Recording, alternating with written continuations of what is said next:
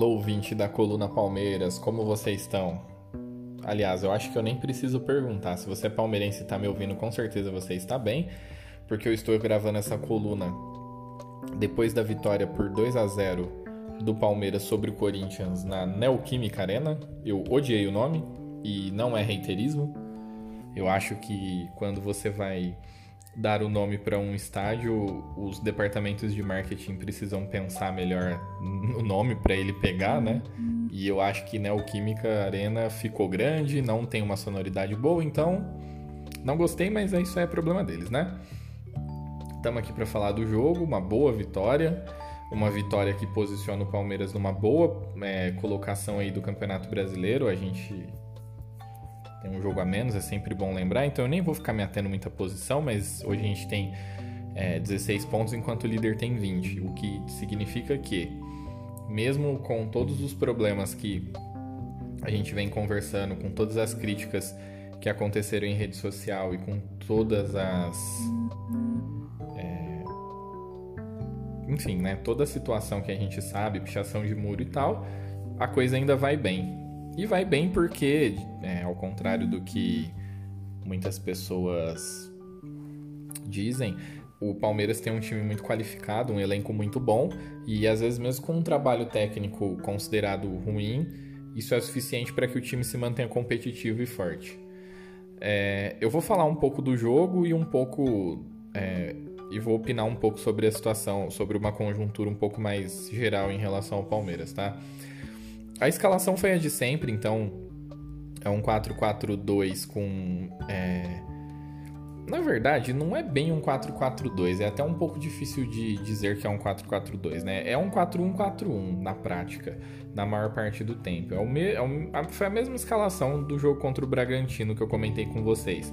A diferença é que voltou o Luan, né? Então, o Everton, Mike, Luan, Gustavo Gomes e Vinha Patrick de Paula na frente deles e atrás de Lucas Lima pela direita, Gabriel Menino um pouco do lado dele, um pouco mais por dentro, Zé Rafael do lado do do Gabriel Menino um pouco mais pela esquerda e o Wesley aberto pela esquerda com o Luiz Adriano no ataque.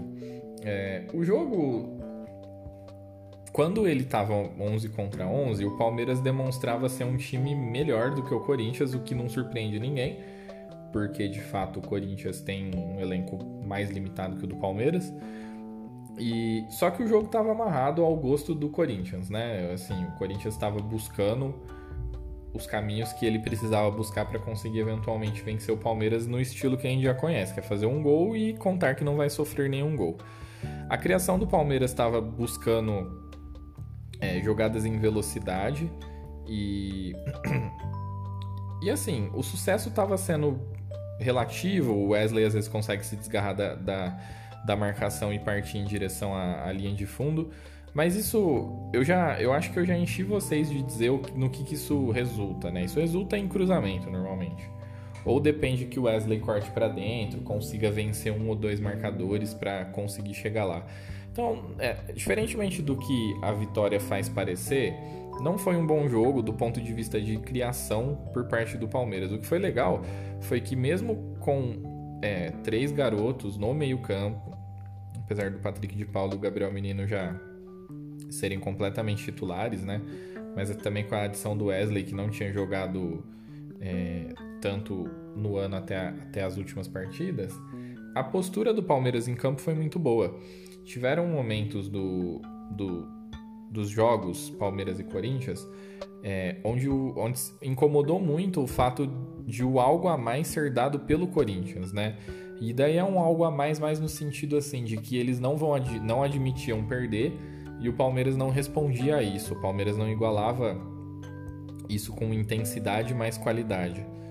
E isso nos jogos do Paulistão e agora nesses jogos aconteceu, a gente igualou do ponto de vista de intensidade, né? Às vezes faltou qualidade, mas pelo menos do perder para um time apenas porque ele é mais intenso, o Palmeiras não admitiu que acontecesse mais é, nesse confronto aí do derby. Isso é um aspecto muito positivo e diz muito é, sobre quem é o Luxemburgo. Com a, o jogo sem torcida, a gente consegue escutar o Luxemburgo durante o jogo ele não passa muitas orientações que são táticas, né? A gente ou, ou, se passa a gente não consegue ouvir, mas enfim, pelo comportamento do time eu acredito que não passe. Normalmente ele vai mais na base da motivação, né? Tipo, pega, pega, aí, corre, fica gritando o nome de jogadores que ele quer que se movimente mais e tal. E, e isso tem se transmitido para os jogadores e isso e ditado a tônica de do ânimo que eles entram em campo, né? Isso é uma coisa clara, é um aspecto do trabalho do Luxemburgo que a gente consegue ver. Mas os problemas do, da dinâmica do meio-campo, que é o que convencionou se chamar, que é o que é a criação, né, na verdade, ainda acontece. E isso não tem a ver com um meia, com um camisa 10 e etc. O Lucas Lima aberto pela direita, ele consegue em determinadas situações ter o lance um pouco mais limpo para ajudar na construção. Só que isso depende muito da forma como o time adversário está atacando, para que ele consiga ter esse espaço, né? E isso para mim é um aspecto negativo de se empolgar com ele em jogos tipo foi o jogo do Corinthians, o jogo contra o Corinthians. Ele tem sido um mais seguro em determinados momentos, eu achava ele muito inseguro por uma série de fatores. É, era inseguro na hora de recompor, ele é um pouco lento e relativamente fraco, então dava a impressão de que ele tinha medo de dividir, não apenas por, por, por se sentir mais fraco que o adversário, mas muitas vezes tinha dizia muito respeito de que ele sofria alguns cartões amarelos quando ele tentava pôr um pouco mais de intensidade na hora da marcação e tal. E isso é uma coisa que essa confiança que o Luxemburgo tem transmitido para ele está ajudando a, a amenizar, né? E eu fiquei feliz também que no segundo gol ele auxiliou na puxada de contra-ataque que é uma coisa que já me incomodou muito nele, que, por exemplo, no jogo onde nós vencemos o Corinthians por 1 a 0 na, na agora, né, o Química Arena no Paulistão de 2018 com o gol do Borja, o Palmeiras poderia ter feito mais gols.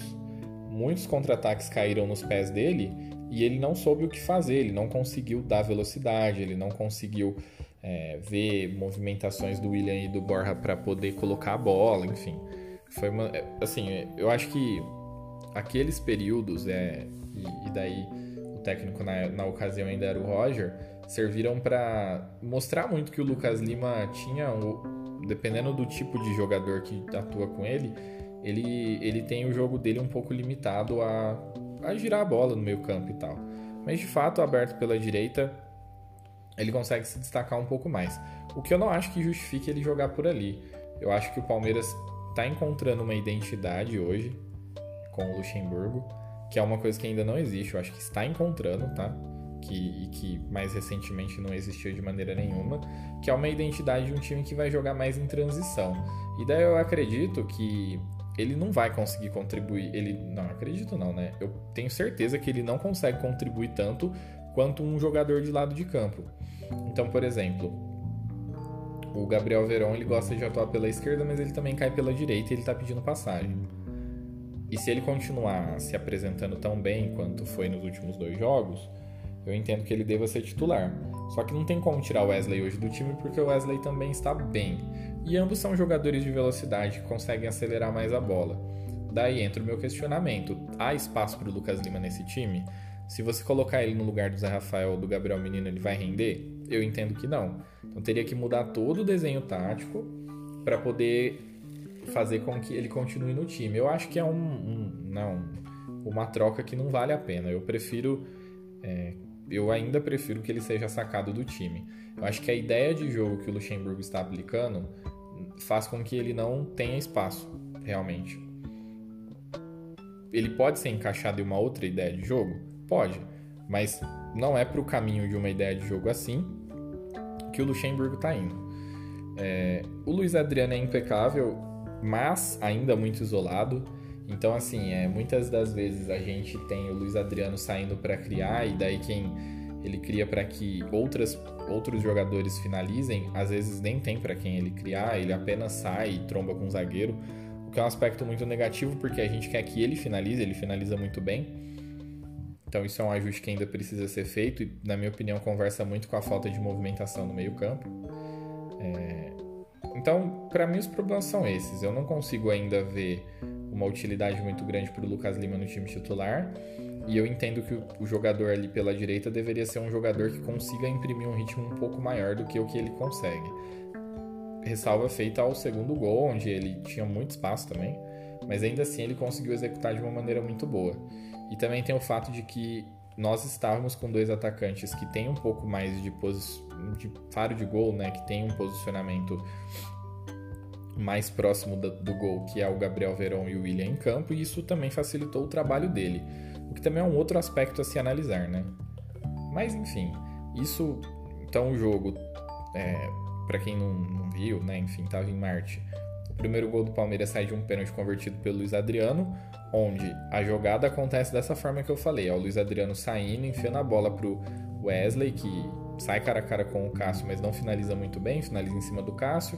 A bola sobra para o Lucas Lima, que chapa, e a bola ia ou para fora ou, pra ou, na, ou, bater na trave, e o Fagner faz a defesa com, a, com o braço. É, é expulso, né, marcado o pênalti, ele é expulso, o Luiz Adriano converte. O Palmeiras volta com a mesma formação para o segundo tempo, já volta com uma postura um pouco mais, um pouco mais defensiva, é, com um a mais. E isso não me agradou muito, apesar disso ser uma proposta de jogo, né, de dar campo para poder contra-atacar. Eu acho que faltou intensidade no meio-campo, faltou fazer essa marcação um pouquinho mais alta no meio-campo. Então, às vezes acontecia algo muito negativo, que era o Palmeiras ter dois jogadores para marcar a saída de bola no campo de defesa do Corinthians, alguém vir buscar o jogo por parte do, do, do meio-campo do Corinthians, como por exemplo o Otero, e só um simples passo, passe de um lateral ou zagueiro para o Otero batia um bom pedaço de campo, porque era um, um, uma faixa muito grande de campo que existia entre, entre quem estava marcando a saída de bola, que aí podia ser o Luiz Adriano, Gabriel Menino, Wesley, etc. Para quando o Otero pegasse a bola e ele se deparasse com jogadores do Palmeiras novamente. E aí isso permite com que a movimentação do meio-campo do Corinthians pudesse ser feita é, de maneira mais solta e, com, e mais surpreendente, né?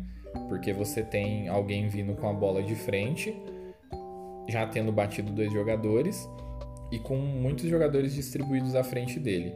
Inclusive no comecinho do primeiro tempo, o, do segundo tempo, desculpa, o Otero tentou um voleio que eu achei uma jogada é, que não deu em nada, a jogada não é perigosa, mas eu não gostei da forma como o Corinthians conseguiu construir essa jogada frente à nossa defesa. Eu acho que isso é um ponto que precisa ser observado. Você não precisa é, que seus jogadores estejam exatamente da intermediária defensiva para trás para poder ser um time que vai sair em transição. Eu acho que se esse é o caminho, o Luxemburgo pode treinar uma transição com menos campo. Inclusive, tem treinos específicos para isso que os treinadores conseguem fornecer aí para os jogadores, né? Causaria uma adaptação e deixaria o time do, do Palmeiras muito mais perigoso que aliás é uma característica que o Flamengo tem, né? O Flamengo ele faz uma pressão muito grande da intermediária defensiva para frente, ou fazia, né? O Flamengo do Jorge Jesus. E, e, conseguia sair em velocidade. Até foi assim que saiu o gol salvador do Gabigol na final do, da Libertadores. Há uma retomada de bola já na intermediária defensiva, mas não muito para trás. E daí o, o Gabigol tá um pouco mais para frente, mas o time ele tá um pouco mais próximo, né? E daí a gente tem a possibilidade dessa bola ser enfiada e uma jogada sempre perigosa. É, se o time adversário ele está com a defesa desorganizada, um, um, atacante veloz ele tende a conseguir incomodar muito. E aí, inclusive, casa um pouco com o que eu falei de ter o Gabriel Verón, né? Que ele consegue se projetar à frente com muita facilidade, ele corre muito. Muito mesmo, ele é muito veloz. Então, eu acho que esses ajustes eles ainda precisam ser feitos. Apareceram nesse jogo e não me agradaram muito. É... Outra coisa, o Vinha ele precisa de um pouco mais de apoio quando o Wesley não está em campo. Ou mesmo ele precisa de um, precisa de um pouco mais de apoio para a criação. E eu acho que não vai. Assim, ele, ele, troca, ele troca muito com o. Ele troca muito, muitos passes com o Zé Rafael, que até foi um pouco melhor que o que no jogo anterior, no, no quesito passe, né? Que eu havia comentado para vocês que ele não, não faz passes muito sofisticados e tal. Dessa vez ele conseguiu cruzar um pouco mais a bola, fazer invertidas de bola, na verdade, é, para pegar a defesa do Corinthians desprotegida, mas tudo isso sempre com o Palmeiras com um jogador a mais. E isso dificulta bastante a análise, na minha opinião. Eu acho que, pelas características do time, pelas características do elenco, os jogos onde nós fomos bem foram jogos onde nós tivemos muito espaço. E, curiosamente, foram dois clássicos, né? O Santos deu muito espaço porque é um time que joga assim. O Corinthians deu muito espaço porque teve a questão do, do, do Fagner ser expulso. Então, o que, que a gente tem? A gente tem um time que está tendo sequência e que pode estar melhorando devido a estar tendo sequência. Ou a gente pode ter um time que jogou bem por conta de circunstâncias muito pontuais do jogo que dificilmente voltam a acontecer porque essas circunstâncias incluem o adversário ficar com um jogador a menos. Então, eu ainda acho que o Luxemburgo precisa continuar tentando encontrar alternativas e ele precisa, de maneira muito urgente, tornar o meio-campo do Palmeiras mais dinâmico e mais rápido. Mesmo após uma grande vitória, eu não posso deixar de fazer essa, essa crítica, né? E agora a gente tem o Palmeiras bem colocado, Luxemburgo tendo ganho Paulistão, tendo ganho Florida Cup, 100% na Libertadores e invicto no Brasileiro. Ou seja, toda, todo o material que eu vim produzindo até então dizendo que ele deveria sair, eu mantenho. Eu ainda acho que ele não, não é o técnico ideal para o que a gente precisa. Mas ele tá forte, ele tem uma sobrevida muito grande. Se ele conseguir empate fora na Libertadores, conseguir segurar alguns dos favoritos ou times muito fortes que a gente vai enfrentar aí nesse mês de setembro, o fato dele mostrar que ele realmente consegue transmitir para os jogadores como se joga Palmeiras e Corinthians é muito relevante. Era um problema que tinha que vinha pegando muito especialmente para nós torcedores, que nos últimos anos a gente não tinha uma figura do lado de fora do campo que entendia esse tipo de jogo e que conseguia transmitir esses sentimentos para os jogadores. É, a gente teve muitos problemas em isso com o Roger, a gente teve minimizações de jogos contra o Corinthians por parte até do Felipão, que é um cara que. É o cara que cunhou a frase que tinha que ter raiva do Corinthians, né? Então, assim, isso tudo incomoda muito, porque a celebração ontem por parte das mídias sociais do Palmeiras em relação à vitória mostra que, eu não sei até que ponto isso é influência do Lucha, tá? Mas influência direta, mas pelo menos indireta eu sei que tem. Que o, o clássico ele voltou a ser tratado como uma final de campeonato. Então não importa a situação, não importa se o Corinthians está mal, não importa se não é por disputa de título, se é início de campeonato, o clássico ele vai ser celebrado por todos. Os jogadores celebraram muito, teve festa de recepção para eles quando eles chegaram de volta à academia de futebol depois do jogo. Teve é, muito meme e muitos partindo do próprio Twitter oficial do Palmeiras, por exemplo. Isso tudo indica uma mudança de mentalidade em relação a jogos grandes, mas que nem sempre se traduz em encará-los com a melhor qualidade possível. Mas pelo menos assim, do ponto de vista anímico, a gente vê que é, não, não se vai mais aceitar perder na base da força, digamos assim, que foi o que muitas vezes aconteceu, né? Toma um gol de cabeça do Corinthians, não consegue furar o bloqueio. Então, é, o nível de atenção parece que está um pouco maior. E aí, eu, assim, óbvio que eu não estou falando. Quando eu falo anímico, eu não falo só da boa e velha raça, mas eu falo assim, o nível de concentração maior, o nível de entrega maior, encarar o jogo com, como algo especial para poder. É, fazer coisas diferentes, objetivando sempre a vitória, né? Ainda vejo no Palmeiras, um, mudando um pouco, voltando um pouco sobre o time, ainda vejo no Palmeiras um time que é muito mais armado para não perder do que para ganhar. É, então, assim, é, a sequência é pesada, vai ter viagem, tem viagem para Bolívia, né? Tem uma sequência de jogos muito complicada. E essa sequência, como eu disse antes, ela vai determinar muito qual é o caminho do time nesse ano. Nada se finaliza esse ano, nem Campeonato Brasileiro, nem Libertadores, nem Copa do Brasil, nem nada. Mas é, como o Luxemburgo, por tudo isso que eu elogiei em relação à postura, ele foi muito bancado à frente do Palmeiras. É, quem o banca, e em especial a figura do Maurício Gagliotti, está muito fortalecido, porque a aposta deles está se provando certeira Gagliotti logo vai sair por questões de eleição, então para ele fazer um, um período final de gestão sem ficar com a peste de que perde clássico e tal, talvez seja mais importante do que efetivamente deixar um, um, um, trabalho bem encaminhado e que possa tornar o Palmeiras uma força como a gente imaginou, e especialmente eu sei que muita gente imaginou depois de ver o que o Flamengo fez no ano passado, né? Palmeiras não tá nesse caminho, mas tá no caminho de ser competitivo. Tá no caminho de brigar em cima. Isso mesmo com o Luxemburgo, porque tem certas situações que nem ele consegue.